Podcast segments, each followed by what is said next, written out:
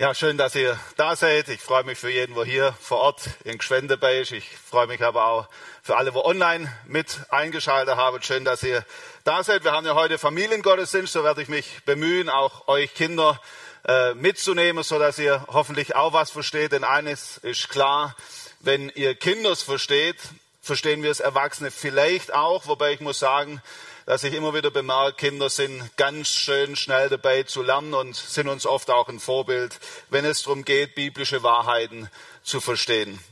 Ja, hier in Gschwend werden wir ja im Anschluss noch zusammen essen. Leckeres Fleisch, denke ich, und äh, reichhaltiges Salatbuffet und dann auch für Kinder was haben. Wenn ihr online jetzt auch Lust bekommen habt, steigt in euer Auto, kommt vorbei. Ich glaube, es gibt noch genug. Also herzliche Einladung. Das Thema haben wir ja gerade vorgestellt bekommen. Glücklich ohne Glück. Heute geht es also um das große Glück. Und ich muss euch sagen, in aller Regel, wenn eine Veranstaltung so beginnt, dann bin ich persönlich sehr, sehr skeptisch, weil ich genau weiß, hier geht es nicht um das Glück von jemand, sondern oder von mir, sondern hier möchte jemand, dass ich meinen Geldbeutel aufmache und ihn glücklich mache. Am Ende wird ja was verkauft. Heute wird nichts verkauft. Ich werde euch nicht äh, ein, äh, um eine Spende bitten. Ihr könnt euren Geldbeutel getrost zulassen, also keine Sorge.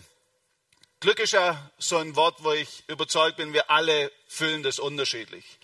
Und ich glaube, viele von uns verbinden Glück mit Zufall. Und so ist Glück, ist Glück blind, es ist launenhaft, wechselhaft. Die einen haben es und die anderen, die suchen es noch. Ich denke, wir haben verschiedene Leute. Ich weiß nicht, ob heute jemand hier ist, der schon die sechs Richtige im Lotto hatte, sonst dürft es mir sagen. Andere haben vielleicht eher sechs Punkte in Flensburg.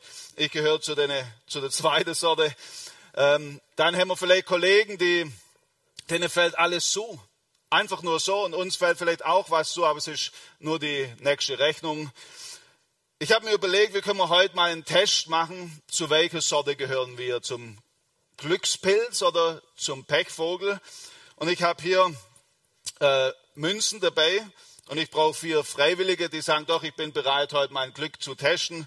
Hier steht drauf No, ja, und Yes. Das heißt, ihr werft die einfach hoch und das, was oben ist, zeigt an, ob ihr Glück oder Pech habt. Das machen wir viermal. Und ich sage mal, die Wahrscheinlichkeit ist sehr gering, dass man viermal Yes hat oder viermal No. Und der, wo das dann hätte, hätte tatsächlich Glück oder Pech. Ähm, jetzt brauche ich vier Freiwillige. Ihr kommt einfach hier nach vorne, werft viermal die Münze, sagt uns, was ihr geworfen habt und dann sehen wir, ob ihr Glück oder Pech habt. Also, ich muss noch dazu sagen, wir haben ja Online-Gottesdienst, also wer mal im Fernseher kommen will, äh, der hat jetzt die Gelegenheit. kommt also schnell nach vorne. Vier Freiwillige, also wer bereit? Okay, super, jetzt Okay, super. Also ich bräuchte wenigstens eine, eine Frau. Das, äh, sonst wäre es super jetzt. Noch, ja, Tobi, vielen Dank, dass du dich noch erbarmst. Okay, vier Münzen. Ihr nehmt euch einfach eine. Genau. Ähm, damit man euch auch sieht. Online müsst ihr ein bisschen hier rüber. Der äh, Lautsprecher ist die letzte Stelle. Lächelt schön. also viermal, äh, ne genau, ich will noch schon fragen. Günther, was denkst du, hast du, bist du Pechvogel, Glückspilz?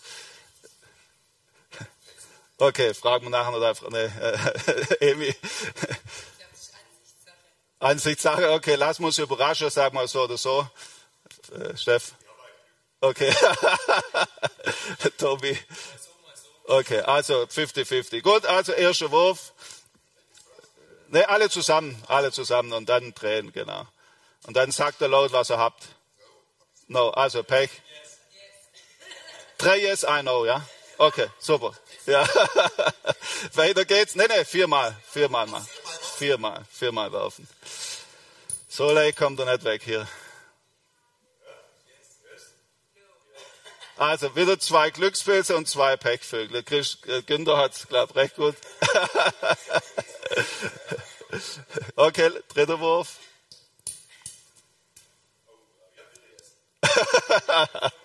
also äh, es wird langsam unheimlich. No. also, ja, Tobi? No, yes, yes, oh. Okay.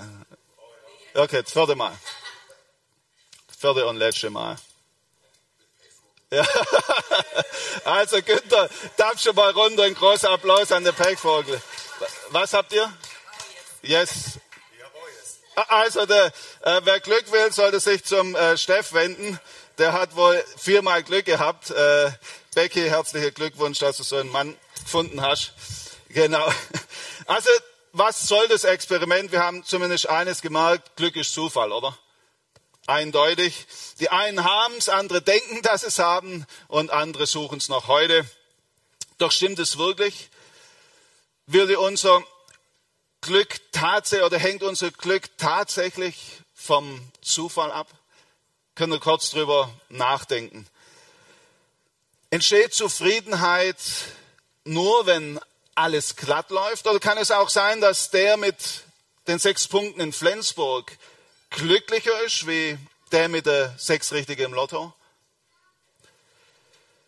Ich möchte uns heute herausfordern, ich möchte uns ermutigen, hinter die Kulissen zu schauen, denn sehr oft ist das, was als Glück aussieht, vielleicht gar nicht Glück, sondern es wird nur schön getan oder auch schön gespielt. Ich muss euch gestehen, so war das auch schon heute. Zwei von denen, wo hier mitgespielt haben, die habe ich gekauft oder ja, habe ich halt überredet mitzumachen. Wer könnte das gewesen sein? Der Günther, ja, der, war, der hatte eine Münze, da stand zweimal No. Ja, und dann gab es einer, äh, es tut mir leid, Becky, dein Mann war auch gekauft. Der hatte, äh, der hatte zweimal Yes auf seiner Münze. Der anderen hat es gestimmt, aber ich glaube, hatte niemand viermal Yes oder viermal No, gell, wenn ich mich richtig entsinne. Wobei ich muss sagen, ich habe schon mal eine andere Veranstaltung gehabt, da habe ich das auch gemacht. Der hatte tatsächlich viermal No. Und als ich es aufgelöst habe, war er sehr, sehr äh, niedergedrückt. also hier waren zwei, die waren bereit, was vorzuspielen. Pech oder Glück bestand nicht durch Zufall, sondern immer einfachen Trick. Ich glaube, das darf uns herausfordern, dass wir wirklich genau hinschauen. Das ist das Erste, das mir heute wichtig ist. Glück oder glücklich sind wir nicht durch Zufall.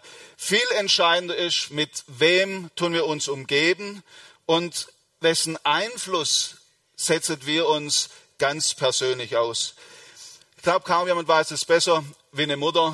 Wie, viele, wie viel haben unsere Mütter in uns investiert, wie viel Opfer gebracht an schlaflosen Nächte, an Zeit. Aber sie sind in der allermeisten Fälle nicht ärmer geworden, sondern reicher. Der Arzt und Komiker Eckhard von Hirschhausen hat zum Thema Glück sehr viel nachgedacht. Ich würde nicht jedes Zitat von ihm hier bringen, aber das hier sehr wohl. Er sagt Folgendes. Jemand anderes glücklich zu machen und glücklich zu sehen, bringt dir viel mehr als deinen eigenen Bauch zu pinseln. Dafür haben wir sogar eigene Nervenzellen im Kopf, die Spiegelneuronen.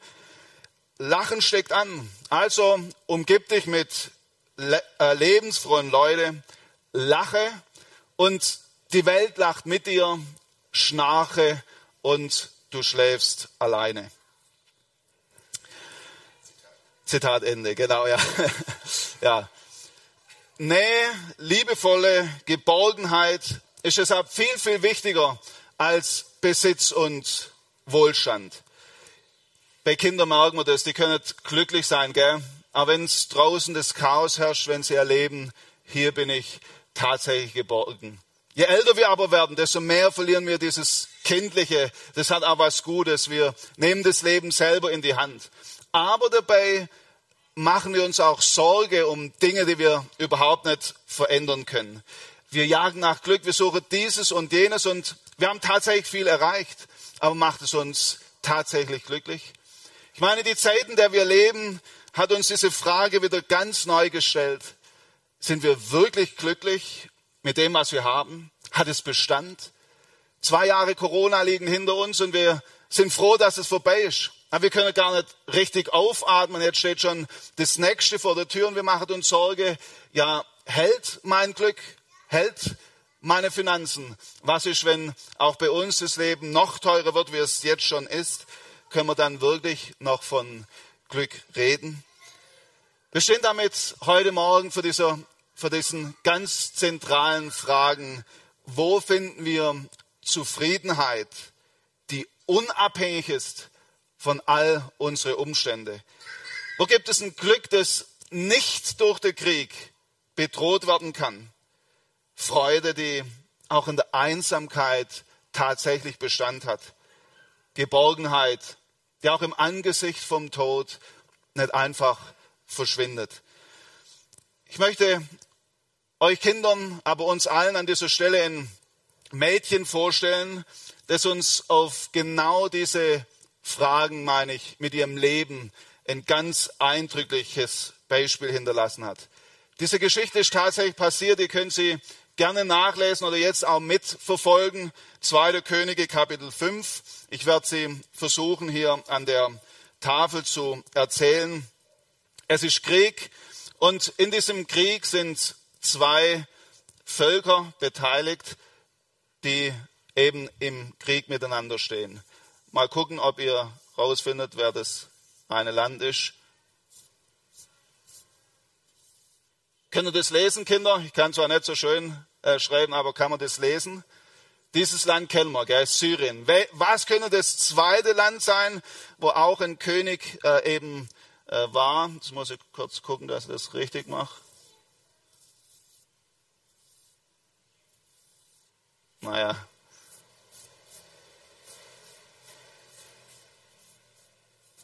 Kann man das lesen, aber wenn es sehr schlecht ist, gell?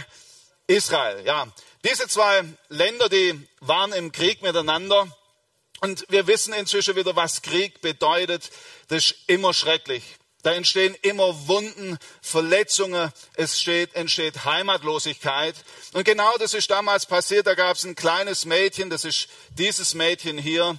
Das musste erleben, wie es von Feinden verschleppt wurde, weg von Israel in dieses fremde Land Syrien weit, weit weg von zu Hause.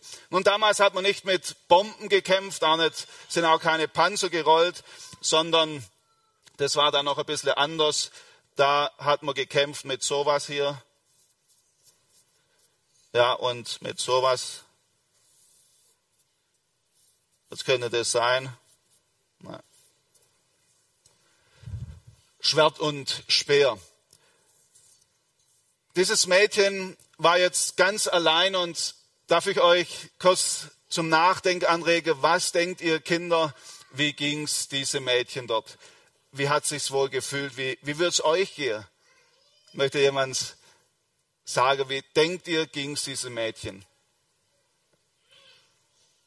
Was hat sie wohl empfunden, gefühlt? Heimweh. Ganz bestimmt hatte die Heimweh. Auch die größeren Kinder dürfen mitmachen. Angst, furchtbare Angst. Einsamkeit, ganz große Einsamkeit. Ganz genau. So ging es diesem Mädchen. Nun, wir wissen nicht sehr viel über dieses Mädchen. Wenn ihr das nachlässt, sind eigentlich nur wenige Dinge. Wir wissen nicht mal ihr Alter, wir wissen auch nicht ihr Namen. Aber wir nennen sie heute einfach mal Miriam. Ich kann mir gut vorstellen, dass diese Miriam kein einfaches Leben hat. Was würdet ihr sagen, hat die, dieses Mädchen Folgendes erlebt. Ähm, ich schreibe jetzt mit, Schwa äh, mit Schwarz-Gelb und mal gucken, ob jemand es lesen kann.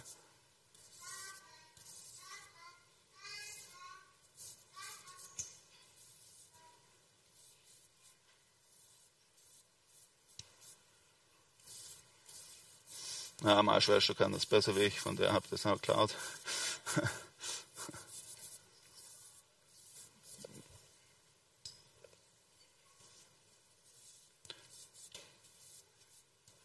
Kann es jemand lesen? Ja, war dieses Mädchen wohl glücklich?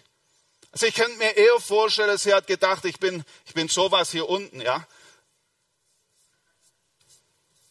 Das war jetzt fast zu dick, der Stift. Was könnte das sein? Ja, ein richtiger Pechvogel.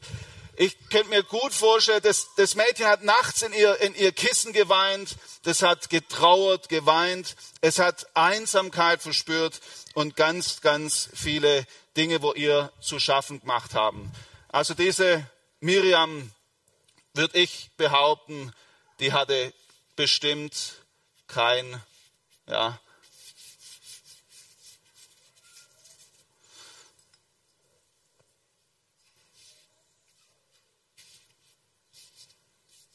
kein was, kein Glück. Also man könnte tatsächlich sagen, die war buchstäblich ohne Glück. Ein richtiger Pechvogel. Aber wisst ihr was? Obwohl dieses Mädchen so unglaublich Pech hatte, entdecke ich in dieser Geschichte etwas, sie ist daran nicht kaputt gegangen. Sie ist daran nicht verzweifelt. Sie scheint nicht mal den Lebensmut verloren zu haben. Denn Miriam hielt ganz, ganz fest an Gott fest. Sie kam dann in das Haus von einem reichen Mann, das war dieser Mann hier, Naaman hieß er, er war der Chef der Soldaten, der Chef der damaligen Armee. Und das Mädchen musste dort dieser Frau von Naaman dienen. Was hat sie dort wohl äh, getan? Vielleicht erkennt ihr das hier. Naja, ein bisschen komischer Dinger. Geputzt, ja, was noch?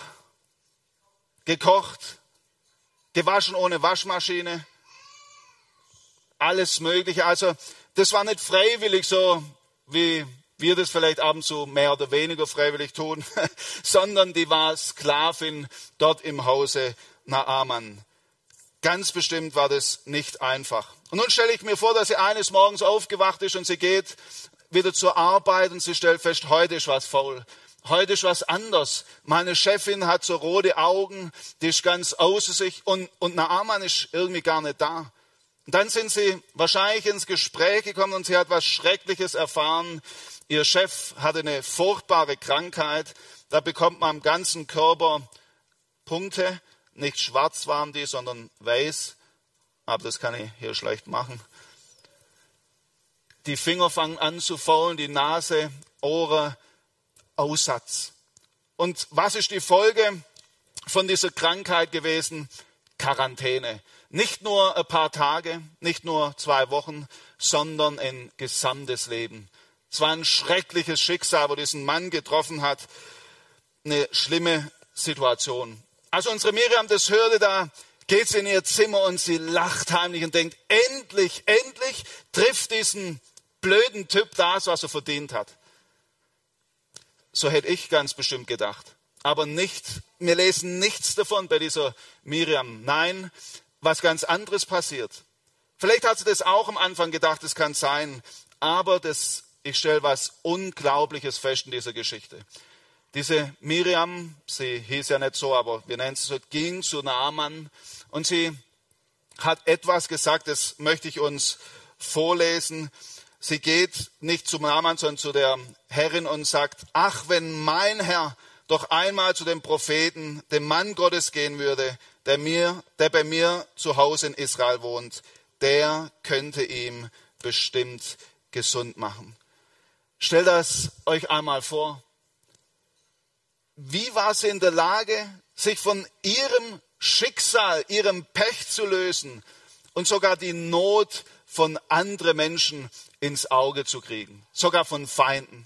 Also ich persönlich muss sagen, das ist was Übernatürliches, wenn man in der Lage ist, Feinden Gutes zu tun. Wie war das möglich? Ich möchte hier den Vorhang lüften und es versuche, das Geheimnis von diesem Mädchen anhand von diesem Krug zu deuten. Was denkt ihr ist der Grund, warum dieses Mädchen in der Lage war, diesem Mann so zu begegnen? Was müsste auf diesem Krug, wofür steht dieser Krug? Was könnte diese Buchstaben bedeuten? Wie? Öl, ja, könnte, könnte sein als ein Symbol. Ich versuche es mal hier voll zu machen.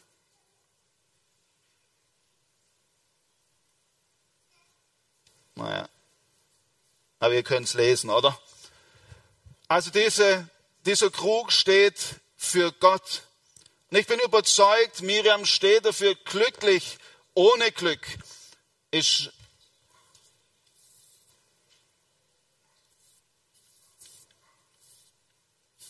nur so möglich, nicht mit Syrien, sondern nur mit Gott. Was bedeutet es ganz, ganz praktisch? Wie hat diese Miriam das vielleicht praktiziert oder wie ermutigt uns die Bibel. glücklich zu sein bei Gott, auch im harten Schicksal. Dafür steht dieser Krug. Und ein Krug ist eigentlich gerade am Tag wie heute, wenn man so einen Krug voller Wasser hat, da kann man hingehen und kann sich ähm, was einschenken und es tut richtig Gutes, was völlig Erfrischendes. Und die Miriam, die ging immer wieder zu Gott, hat sich immer wieder neu bei ihm füllen lassen, immer wieder getrunken, hat genug für sich bekommen und genug, um weiterzugeben. Sie lebte in einer ganz engen Beziehung zu Gott. Sie pflegte und praktizierte eben diese Verbindung. Das nennen wir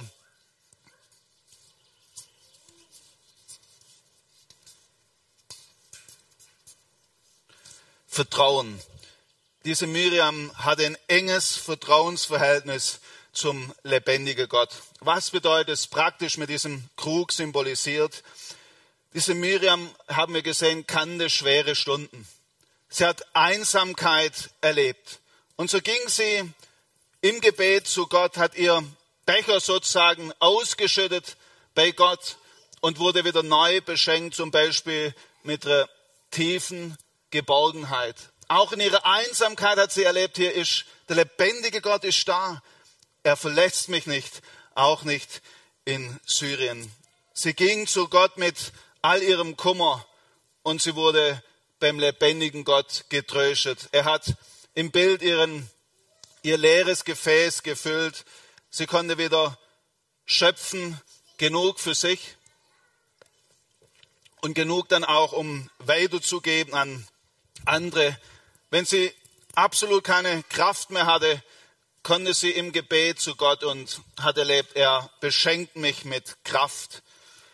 Ja, sie hatte ganz bestimmt auch Zeiten, da hatte sie keine Freude, sondern Wut, aber sie erlebte, ich darf das bei Gott rauslassen, ich darf es ihm ehrlich nennen und sie bekam von ihm Freude, Glück und natürlich eben diese übermenschliche Liebe, die in der Lage ist, sogar Feinde zu lieben und ihnen Gutes zu tun. Nun, ich muss die Geschichte ganz kurz fertig erzählen. Naaman war so überzeugt von dem Leben dieser Miriam, das muss so ansteckend gewesen sein, dass er den Mut hatte, tatsächlich nach Israel zu gehen, zu der Feinde und dort um äh, den Propheten zu bitten, dass er ihm hilft. Und das Wunder ist geschehen. Naaman kam zurück und so durfte diese Miriam erleben, der lebendige Gott ist in der Lage, unser Pech, unser rabenschwarzes Unglück dazu zu nutzen, etwas zu machen zu seiner Ehre. Etwas, wo der lebendige Gott geehrt wird. Dieser Name kam nämlich zurück auch mit dem Glauben an den Gott von dieser Miriam. Mich beeindruckt dieses kleine Mädchen enorm, weil sie uns eines ganz klar zeigt. Glücklich ohne Glück sind wir nur mit Gott. Dort, wo wir jemand haben, der uns nie mehr genommen werden kann, wo wir hin können mit unseren Sorgen, mit unseren Nöten und mit unseren Fragen.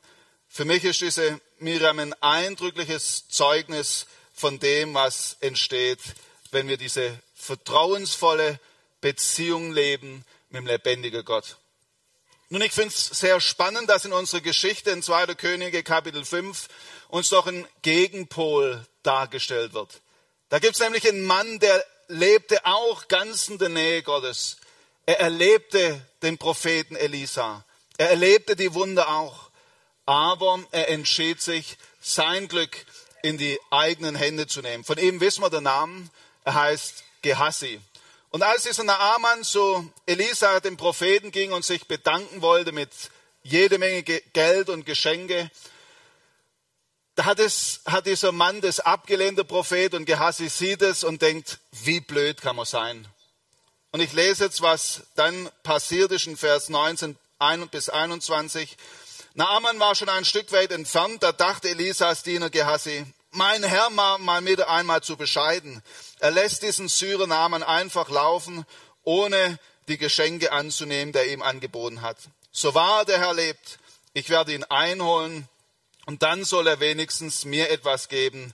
Er rannte dem Syrer hinterher. Gehassi hat etwas gerochen, er hat so eine Kiste gesehen gehabt, die richtig, richtig geglänzt und wusste, da ist einiges drin, das könnte ich so gut gebrauchen, wenn ich das hier habe, dann habe ich doch alles Glück der Welt. Und tatsächlich hat es bekommen, er hat einen guten Trick angewandt, er ging zu diesem Naaman, hat so viel Zeugs bekommen, dass es zwei Diener gebraucht hat, die ihm das nach Hause getragen haben. Unterwegs hat er sich ausgemalt, das können wir im Text so nachvollziehen, das steht dort äh, so zwischen den Zeilen, was er alles sich kaufen kann. Vielleicht ein eigenes Haus, vielleicht ein Riesenschwimmbad, vielleicht endlich auch jemand, wo ihm dient und er muss dienen, Party ohne Ende. Und er ist so voller Freude gewesen und kam dann nach Hause und ist diesem Propheten begegnet, der hat ihm von eine Frage gestellt und plötzlich von jetzt auf nachher musste Gehassi erleben, all dieses Glück, so schnell wie er es erlebt hat, kann genauso schnell wieder vorbei sein. Er durfte, denke ich, seinen Schatz behalten. Aber gleichzeitig hat er nicht nur den Schatz bekommen, sondern auch die Krankheit von diesem Naaman, nämlich den Aussatz. Ein Leben in Isolation mit jede Menge Geld, mit jede Menge Kohle und doch isoliert. Was bringt ihm sein Reichtum? Und so stellen uns diese zwei Personen heute Morgen vor eine ganz entscheidende Frage. Wo suche ich mein Glück? Hat es Bestand, auch wenn alles zerfällt? Ich bin überzeugt, würden wir dieses Mädchen, die ich ja Miriam genannt habe, fragen, wie würdest du dein Geheimnis auf den Punkt bringen? Sie würde wahrscheinlich mit Psalm 16, 11 antworten. Dort steht, du zeigst mir den Weg, der zum Leben hinführt. Und wo du bist, hör die Freude nie auf. Aus deiner Hand kommt ewiges Glück. Dieses Angebot steht auch heute, hier und jetzt. Es gehört mit zum Schönsten, was ich heute noch sagen darf. Dieses Glück, wo dieses Mädchen erlebt hat, das können wir alle auch erleben. Nicht durch Zufall, sondern für jeden, der eben will. Heute gibt es viele schöne Versprechungen, oder? viele schöne Worte. Kann man wirklich wissen, ob Gott es gut mit mir meint? Gibt es dafür Zeichen? Gibt es dafür wirklich Hinweise? Ja, die gibt es. Anders wie viele denken, beruht nämlich der Glaube, wo die, wo die Bibel vermittelt, nicht auf schöne Legenden, sondern auf historische Tatsachen. Jesus Christus wird Mensch, er tritt in unser Dasein, er geht auf unsere Erde, er durchleidet unser Leiden. Und so stirbt er am Kreuz, um uns eben von dem zu befreien, was uns alle isoliert, nämlich wie bei Gehassi, die Habsucht, die Selbstsucht, die Ichsucht, um uns ein Leben zu schenken aus der Verbindung dem lebendigen Gott, den uns niemand mehr rauben kann. Nun, dass Jesus gelebt hat, es bezweifelt heute kaum mehr jemand, selbst Wikipedia gibt es offen zu. Aber eine ganz andere Frage ist entscheidend. Lebt Jesus noch heute, können wir ihn heute, hier und jetzt erleben. Auch die Auferstehung von Jesus Christus ist eine historische Tatsache, die so gut bezeugt ist wie nichts anderes zur damaligen Zeit. Die Jünger von Jesus, die haben Folgendes bezeugt, 1. Johannes 1.1, was wir von allem Anfang an gehört haben, mit eigenen Augen gesehen, was wir angeschaut, betastet, mit unseren Händen gefüllt, davon reden wir. Für diese Wahrheit ließen sie sich foltern, kreuzigen, auseinanderreißen, töten, verfolgen, aber sie haben nicht davon abgelassen, diese Botschaft weiterzugeben, weil sie es erlebt und gesehen haben. Wenn das noch zu wenig war, dem kann ich aber noch was sagen. Weil Jesus lebt, ist er heute, hier und jetzt erlebbar. Ich durfte es immer wieder auch erleben in meinem Dienst als Pascha, in meinem eigenen Leben, dass wir Christen selbst im Angesicht des Todes eine Zuversicht haben, die uns niemand mehr nehmen kann. Hoffnung auch im Angesicht vom Tod. Von was lassen wir unser Leben bestimmen? Sind es die Zu- und Umstände? Vielleicht ist heute Morgen jemand hier, der denkt, ich habe so viel Mangel in meinem Leben. Darf ich dich ermutigen, komm doch damit ganz mutig im Gebet zu Jesus Christus. Lade bei ihm ab und erlebe, Jesus Christus ist in der Lage, uns diesen Mangel zu nehmen. Nicht immer, indem er uns jeden Wunsch erfüllt, sondern indem er uns neu auf das ausrichtet, was wirklich zählt. Ich kann mir aber auch vorstellen, dass heute Menschen hier sind, die diese Verbundenheit mit dem lebendigen Gott noch nicht kennen. Wie kommen wir in diese lebensverändernde Bindung, Verbindung mit Jesus Christus? Ich denke, ihr seid einig, liebevolle Beziehungen können nur funktionieren, wo Schuld beseitigt wurde. Das ist das Erste, wo uns Gottes Wort Mut machen möchte, wenn wir diese Verbindung wollen. Wenn wir unsere Schuld, unsere Sünden bekennen, sagt 1. Johannes 1,9, ist Gott treu und gerecht, dass er uns die Schuld vergibt und uns reinigt von aller Ungerechtigkeit. Dort, wo Schuld bereinigt wurde, können wir in die Beziehung eintreten. Wir können unser Ja auf Gottes Ja geben. Ganz ähnlich wie auf dem Standesamt. Wir geben unser Ja und Gott steht zu seinem Wort und sagt, ich hab's dir zugesagt, wie viele Jesus Christus aufnehmen. Denen gibt es das Recht, sich seine Kinder zu nennen. Die Einladung von Jesus in Matthäus 11, 28 steht auch heute.